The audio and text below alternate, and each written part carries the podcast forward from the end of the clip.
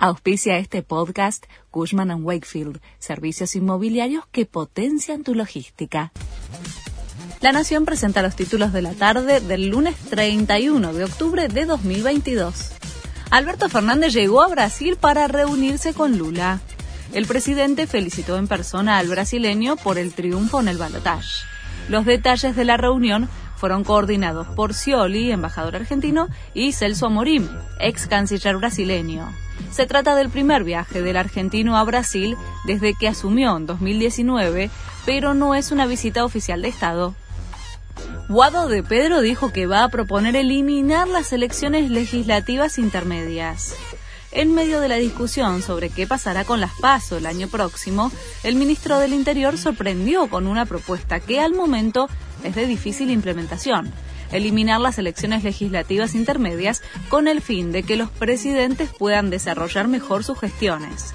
La propuesta del funcionario requeriría una reforma constitucional. Liberaron a Agustina Díaz y quedan tres detenidos por el ataque contra Cristina Kirchner. Además, la justicia confirmó el procesamiento y la prisión preventiva de Gabriel Carrizo, el líder de la banda de los Copitos el gobierno decidió postergar el nuevo sistema de venta de la carne. Se trata de la implementación del troceo, el sistema que a partir de mañana iba a reemplazar la comercialización por media res de los frigoríficos a las carnicerías. Tras la presión de las provincias, la Secretaría de Agricultura anunció que comenzará recién a partir del 15 de enero.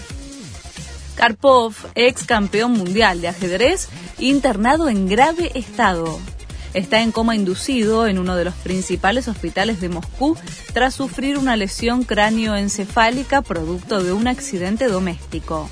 La hija del ajedrecista negó que su padre hubiera sido víctima de un ataque, como informaron publicaciones digitales durante las últimas horas. Este fue el resumen de Noticias de la Nación.